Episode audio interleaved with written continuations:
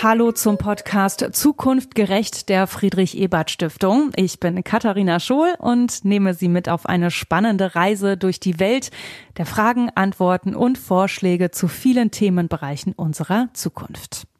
2024 steht eine Neuerung im Wahlrecht an. Junge Menschen ab 16 Jahren dürfen bei den Europawahlen ihre Stimme abgeben. Und daher fragen wir uns, wie die junge Generation die aktuelle Politik wahrnimmt und bewertet.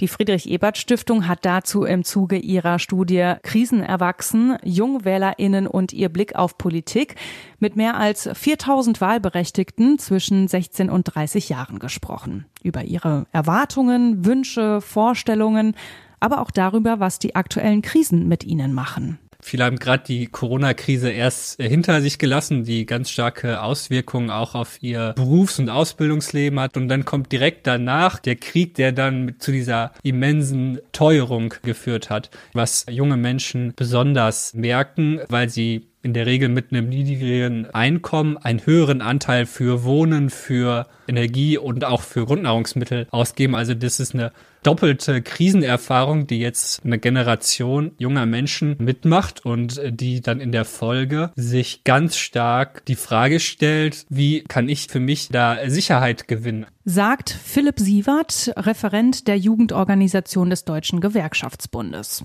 Finanzkrise, Klimawandel, Corona-Pandemie Ukraine-Krieg, Inflation und Energiekrise. Keine junge Generation der Nachkriegszeit hat solch verdichtete Krisenzeiten erlebt wie die jetzt 16 bis 30-Jährigen. Und natürlich geht das nicht spurlos an ihnen vorbei. Wir haben viel mit ihnen über Werte gesprochen, die ihnen wichtig sind oder Ziele fürs Leben.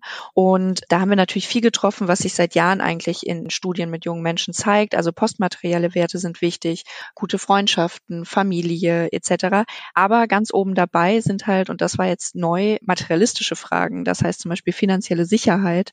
Und das hat sich auch in den Gesprächen gezeigt, dass sowohl durch die Corona-Krise, aber jetzt auch natürlich durch die Folgen des russischen Angriffskrieges viele sich einfach ganz konkret Sorgen um zum Beispiel Wohnraum machen. Und das gepaart mit einer immer noch eigentlich hohen Lebenszufriedenheit. Auch die Bildungssituation wird eigentlich noch als gut angesehen, trotz Corona-Krise. Es ist halt diese Mischung eigentlich, man ist nicht grundunzufrieden mit der Lage, aber man ist halt ja schon zu Teilen desillusioniert. Die Jugend von heute ist pragmatisch geworden, sagt die Studienverantwortliche aus der FES Nicole Löw man erwartet nicht mehr vielleicht so ganz große Sprünge, sondern man erwartet schon, dass es besser wird und dass man daran auch mitarbeiten kann und was ändern kann. Und das ist, wurde jetzt auch kein Totalversagen von Politik zum Beispiel viel diskutiert, was ich ziemlich ermutigend finde, weil wenn man jetzt Schülerin oder Studentin während Corona war, könnte man ja auch sagen, habe ich keine Lust mehr drauf, die haben das nicht gut geregelt, aber das war halt überhaupt nicht so. Es ist nur, die Erwartungen sind halt ein bisschen kleiner, als sie vielleicht mal waren, aber sie sind nicht da, okay, es tut keiner mehr was für mich. Es müsste nur mehr getan werden.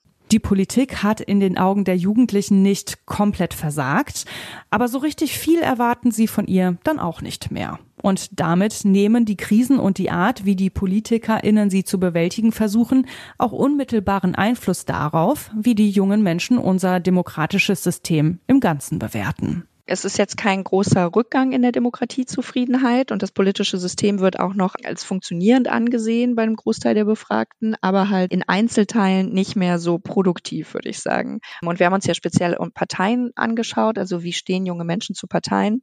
Und eigentlich alle Befragten sagen, ja, Parteien sind wichtig für das Funktionieren von Demokratie. Also diese Grundfunktion wird schon anerkannt. Gleichzeitig sagen knapp über die Hälfte, für mich ist da nichts bei. Und das ist natürlich was, was alle politischen Akteure eigentlich eigentlich hellhörig werden lassen muss, wenn junge Menschen sich da nicht mehr wiederfinden. Und das lag an mehreren Punkten. Einerseits, dass viele gesagt haben, die machen keine Politik für mich, die machen Politik für die Leute über 40 oder noch älter. Und denen ist auch bewusst, dass sie mit uns keine Wahlen gewinnen. Das fand ich zum Beispiel auch ein ziemlich überraschendes Ergebnis. Also sie haben halt nicht aufgegeben, sondern die wollen halt von PolitikerInnen und Parteien angesprochen werden. Und ich glaube, wenn man sich dann irgendwann nicht mehr wiederfindet, dann verliert man natürlich auch noch mehr das Interesse. Eine Einschätzung, die Philipp Sievert vom DGB teilt. Dort, wo junge Menschen mit dem Staat in Berührung kommen, also zum Beispiel in der Berufsschule, da fühlen sie sich oft vernachlässigt. Denn wenn wir uns Berufsschulen angucken in Deutschland, dann sehen wir einen riesigen Investitionsschau, genauso in Universitäten oder Hochschulen, in allgemeinen Schulen. Und das ist dann nachvollziehbar, dass junge Leute eigentlich sagen, wenn hier nichts getan wird, dann wird nichts für mich getan. Und das baut eine gewisse Distanz auf zur Politik, die am Ende zu einem problematischen Verhältnis führt. Dabei sollten wir aber nicht den Fehler machen und ein problematisches Verhältnis, wie Sievert es nennt, mit Desinteresse oder Gleichgültigkeit gleichzusetzen. Ein Großteil der jungen Menschen interessiert sich sehr wohl für Politik, sagt Kerstin Ott aus dem Team Jugend und Politik der FES, und sie möchten ernst genommen werden. Die Studie zeigt, dass junge Menschen nicht nur irgendwie eine hippe Kampagne oder junge Kandidaten von der Politik erwarten, sondern eine Politik erwarten, die wirklich ihre Interessen einbezieht, ihre Sorgen, die ja in der Studie auch ganz deutlich geworden sind. Und die Sorgen sind inzwischen auch ganz deutlich. Es wird die Frage, was wird äh, aus ihrer Zukunft mit Blick auf die Themen Wohnen, Arbeit. Und das heißt für uns in der praktischen Jugendbildungsarbeit, dass wir diese Themen natürlich auch aufgreifen. Da haben wir auch im letzten Jahr Anlauf genommen, sperrige Themen aufzunehmen. Wir haben uns mit Finanzpolitik beschäftigt, Steuerthemen, Investitionen, Schulden. Ne? Und das ist vielleicht der erste Impuls, nochmal auch zu gucken, sind die Themen in unserem Jugendprogramm, die junge Menschen wirklich umtreiben. Die Studie hat gezeigt, Jugendliche sorgen sich um ihre Zukunft. Und das betrifft auch die ferne Zukunft. Wir bringen äh, jetzt bald selbst eine Erhebung raus. Da stellen wir fest, dass 79 Prozent der jungen Beschäftigten sich Sorgen um ihre Rente machen. Das ist ja jetzt nicht das, was wir als Jugendthema sehen, aber das ist etwas, was junge Leute beschäftigt. Und ich glaube, das fällt manchmal äh, so im parteipolitischen oder parteijugendpolitischen hinten rüber, dass eigentlich junge Leute auch auf alle anderen großen Themen einen sehr klaren Blick haben. Zwei weitere Themen, die die Befragten in der Studie als besonders wichtig hervorgehoben haben, sind die Sozial- und Klimapolitik. Doch häufig finden sich diese beiden Themen nicht ausreichend gespiegelt in den Parteiprogrammen. Und das kann langfristig zum Problem werden. Bei jungen Menschen ist es natürlich noch ein bisschen anders als bei Alten, die schon länger wählen gehen und vielleicht dann sagen, ich wähle die Partei trotzdem, weil ich wähle die schon immer diese Art von Parteiidentifikation haben junge Menschen ja noch nicht. Und deshalb sagen sie dann eher, wenn mich das beides nicht überzeugt, wähle ich halt gar nicht. Und das führt natürlich dazu, dass noch weniger junge Menschen wählen, weil sie halt einfach kein überzeugendes Angebot dafür sich finden. Die Jugendlichen fühlen sich von den bestehenden Parteien nicht genügend repräsentiert und sie haben das Gefühl, dass das auch gar nicht das Ziel ist. Am häufigsten bei uns wurde halt geäußert, dass junge Menschen nie das Gefühl haben, dass sie tatsächlich als Gruppe der jungen WählerInnen angesprochen werden und dass sie zum Beispiel auch in den letzten Wahlkämpfen oder so gar nicht mehr das Gefühl hatten, dass sie eine Rolle spielen. Und vor allen Dingen auch dieses vielleicht ein bisschen mehr außerhalb der eigenen Parteigrenzen denken, was Themen angeht, weil gerade dieser Wunsch nach der Verbindung von Sozialem und Klimaschutz der ist so wichtig für diese Generation, dass man das eigentlich nicht einfach liegen lassen kann. Und das Verständnis dafür, dass das noch nicht passiert eigentlich bei allen Parteien, das hält sich halt in Grenzen. Und das war schon ein ziemlich deutlicher Appell. Die Jugendlichen haben ganz klar die Vermutung geäußert, dass den PolitikerInnen ihre Stimmen egal sind. Bestätigt wird dieses Gefühl dadurch, dass viele PolitikerInnen mit einigen Ausnahmen sich in der Regel nicht allzu viel Mühe geben, den Kontakt mit den jungen Menschen zu suchen. Dabei wünschen sich das viele der Befragten, vor allem auch dort, wo sie sich am meisten austauschen und informieren, auf den Social-Media-Kanälen. Eigentlich alle Gruppen haben darüber diskutiert, ob Politik auch auf Social Media stattfinden sollte und es kam schon immer ein Ja, aber es kann halt auch schnell peinlich werden zum Beispiel oder es kann halt unseriös sein. Und diese Angst davor sozusagen, dass halt Desinformationen auch eine Rolle spielen auf Social Media, die war schon allen sehr präsent. Und deshalb gab es jetzt da nicht die Antwort, okay, so soll das eigentlich aussehen, aber dass es halt in der Wahrnehmung der JungwählerInnen gar nicht stattfindet, wurde halt auch nicht positiv gesehen. Christian Lüders war bis 2020 zuständig für die Erstellung der Kinder- und Jugendberichte der Bundesregierung und hat diese Diskussion auch schon häufig miterlebt. Seiner Meinung nach haben die PolitikerInnen Nachholbedarf, wo sie am besten jungen WählerInnen begegnen können. Es ist so simpel wie einfach. Ein junger Mensch schaut auf Politik anders aus, wenn ihm mal ein leibhaftiger Politiker begegnet ist, und zwar in seiner Lebenswelt. Klar sind die Klassenfahrten nach Berlin wunderbar, aber das Gespräch zu suchen, nach außen zu gehen, sich zu stellen, in ein Jugendfreizeitheim zu gehen, das ist sicherlich ein Weg. Das andere ist, äh, man muss Plattformen schaffen, wo auch junge Menschen hinkommen der Auftritt in einem Bierzelt, muss ich jetzt nichts dazu sagen. Ja, das ist nicht unbedingt der Ort, wo man dann politische Kommunikation mit jungen Menschen hat und wo junge Menschen das Gefühl haben, dass sie ihre Anliegen einbringen können und ansprechen können. Und dann, wie viele Politiker, ich habe es nie gezählt, haben eigene jugendtypische Kanäle, in denen sie kommunizieren, in denen sie austauschen, mit denen sie mit jungen Leuten reden, mit denen Dialoge entstehen. Da entstehen wahre Fangruppen von ganz verblüffenden Abgeordneten, die man sonst gar nicht kennt, aber die sind plötzlich bekannt, weil sie die Kommunikation mit jungen Menschen suchen. Das kann auch nicht jeder, ist auch klar, muss auch nicht jeder, aber in der Summe, glaube ich, ist da schon noch viel Luft nach oben. Neben dem Wo ist aber auch das Wie entscheidend. Ich glaube, es gibt einen dringenden Bedarf, politische Kommunikation jugendgerechter zu gestalten. Da meine ich jetzt nicht, politische Inhalte auf Memes zu reduzieren, aber das so zu kommunizieren, dass das anschlussfähig ist und die Hintergründe erläutern, Zusammenhänge erläutern.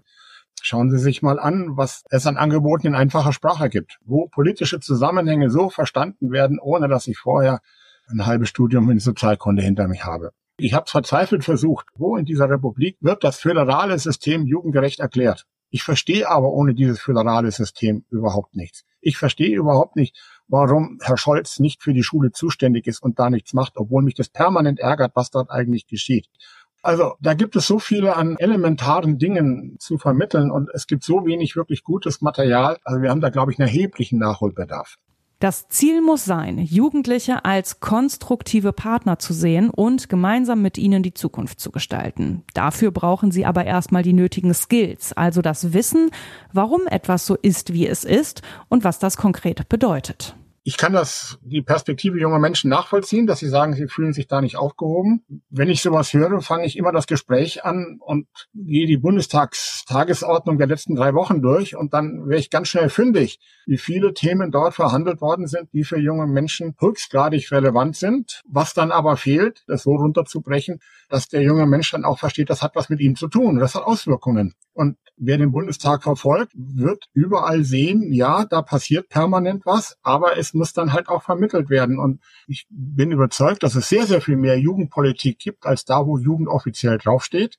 Nur das wird nicht so gelabelt, das kommt auch nicht so an. Und da gibt es, glaube ich, ein ziemlich großes Vermittlungsproblem. Dass eine gute politische Bildung immens wichtig ist, das unterstreicht auch Kerstin Ott und sie macht deutlich, politische Bildung findet nicht nur auf dem Papier statt. Neben dem Aufgreifen von Themen, die jungen Menschen wichtig sind, ist uns wichtig, jungen Menschen Beteiligung zu ermöglichen, Erfahrungen zu ermöglichen mit Demokratie und auch diese demokratische Kultur sozusagen an Orten zu stärken, wo junge Menschen einfach beschäftigt sind. Ne? Schule, in der Gemeinde, dem eigenen Stadtviertel, in Jugendvereinen, auch in Sportvereinen. Wir sind auf kommunaler Ebene auch dabei, um dort eben dieses demokratische Bewusstsein zu stärken und auch dieses Vertrauen, als junger Mensch befähigt zu sein, auch mitzusprechen, auch dass es selbstverständlich wird, sich einzubringen. Politik muss erlebt und gelebt werden. Erst wenn wir etwas aktiv tun, dann verstehen wir es auch und können etwas verbessern. Ein großer Schritt dahin, die Jugend mehr in die politischen Prozesse einzubeziehen, wird nächstes Jahr gemacht, wenn bei der Europawahl auch schon die 16-Jährigen wählen dürfen. Jugendliche an die Politik und unser demokratisches System heranzuführen, das kann aber auch schon im Kleinen geschehen. In der Berufsschule, am Arbeitsplatz oder der Uni. Wie Leute auf Politik sehen, hat auch was mit ihren persönlichen Interessen zu tun. Also vielleicht überspitzt gesagt, was bringt mir das oder wo wird es mal am Ende besser gehen oder Leuten wie mir besser gehen. Und wenn ich mich äh, engagiere im Betrieb in der Gewerkschaft, dann kann ich was Konkretes erreichen, auch in einem Zeithorizont, der noch erlebbar ist. Das ist jetzt in Parteipolitik, sind die Zeithorizonte schon anders und die Themen oft abstrakter. Und ich glaube, diese Erfahrung, da ganz konkret was zu bewirken, das ist ganz wichtig auch. Aber das ist leider leichter gesagt als getan, denn an vielen Stellen müssen dafür erstmal die entsprechenden Weichen gestellt werden. Da gibt es zwei grundsätzliche Dinge. Einmal müssen wir die Demokratie in der Wirtschaft, im Betrieb fördern. Das heißt, dort, wo Gewerkschaftsarbeit, Betriebsratsarbeit behindert wird, muss der Staat auch verfolgen, den, der das tut. Und darüber hinaus ist Demokratie oder Beteiligung eher etwas, was Zeit braucht. Und das braucht auch die Sicherheit zu wissen, dass wenn ich das tue, dass ich davon keine negativen Folgen habe, weil meine wirtschaftlichen Verhältnisse dann trotzdem sicher sind. Das heißt, ich brauche ein Einkommen, was mir gestattet, das zu tun. Und ich brauche auch Zeit, äh, das zu tun. Wenn ich jetzt 40 Stunden die Woche arbeite, so gerade vielleicht über die Runden komme, dann habe ich nicht den Kopf dafür. Arbeitszeitverkürzung, ein Thema, was wir ja so grundsätzlich jetzt in letzter Zeit viel diskutieren diskutiert haben, kann auch äh, in diesem Sinne demokratiefördernd sein. Aber die wirtschaftlichen Verhältnisse, also gute Löhne, Tariflöhne und zu wissen, ich habe in dieser Hinsicht ja, sorgenfreier die Möglichkeit, mich zu betätigen, äh, das ist ganz wichtig. Die Jugend ist unsere Zukunft. Ich gebe zu, dieser Spruch ist total abgedroschen. Deshalb ist er aber nicht weniger wahr. Wenn wir junge Menschen nicht rechtzeitig in unser politisches System einbeziehen und ihnen die Möglichkeit geben, es aktiv mitzugestalten, dann verlieren sie womöglich das Interesse. Wenn wir unsere Demokratie also nicht sich selbst überlassen wollen, dann müssen wir jetzt diejenigen stärken, die unsere Demokratie in einigen Jahren hauptsächlich lenken werden. Youth Mainstreaming heißt die Lösung. Ich glaube, ganz, ganz grundsätzlich, ähm, ich glaube, wovon es mehr geben muss, ist, glaube ich, auch das einfach mehr Bewusstsein für die Bedeutung von politischer Bildung mit jungen Menschen, von Beteiligung, auch von guter Politik mit jungen Menschen und für junge Menschen, auch wenn sie eine Minderheit der Wählerinnen Wähler darstellen, weil das unsere Demokratie insgesamt stärkt und auch die Zukunftsinteressen sichert. Ne? Was viele junge Menschen umtreibt, sind ja Dinge, die unserer Gesellschaft insgesamt gut tun. Ne? Ein gutes Bildungssystem mit Chancen für alle, ne? soziale Absicherung, ähm, die, die niemanden alleine lässt, nachhaltige Klimapolitik, die unsere alle Lebensgrundlagen sichert. Ich glaube, dieses Bewusstsein, das könnte schon auch noch verstärkt werden und, und breiter präsent sein. Die Parteien müssen ihr Programm für Jugendliche und junge Erwachsene anpassen, ihre Sorgen und Wünsche ernst nehmen und ihnen konkrete Angebote machen. Um zu verstehen, was der Jugend wichtig ist, müssen sie aber erstmal mit der Jugend in Kontakt treten. Nicht dort, wo es für sie am einfachsten ist, sondern da, wo sich das Leben der jungen Menschen abspielt. Letztendlich profitieren wir alle davon, denn eine jugendgerechte Politik ist eine auf die Zukunft ausgerichtete Politik, so dass niemand mehr Angst um seine Rente haben muss und klimagerechtes und nachhaltiges Leben für alle möglich wird. Und damit sind wir auch schon wieder am Ende unserer aktuellen Folge Zukunft gerecht, dem Podcast der Friedrich Ebert Stiftung. Ich sage vielen Dank fürs Zuhören. Wir freuen uns, wenn Sie den Podcast abonnieren und möchten Ihnen ebenfalls unseren Podcast Zukunft gerecht Talk empfehlen. In unserer aktuellsten Folge ist Natascha Strobel, Politikwissenschaftlerin aus Wien zu Gast. Sie finden uns auf Spotify, Apple Podcasts und allen anderen bekannten Podcast-Plattformen.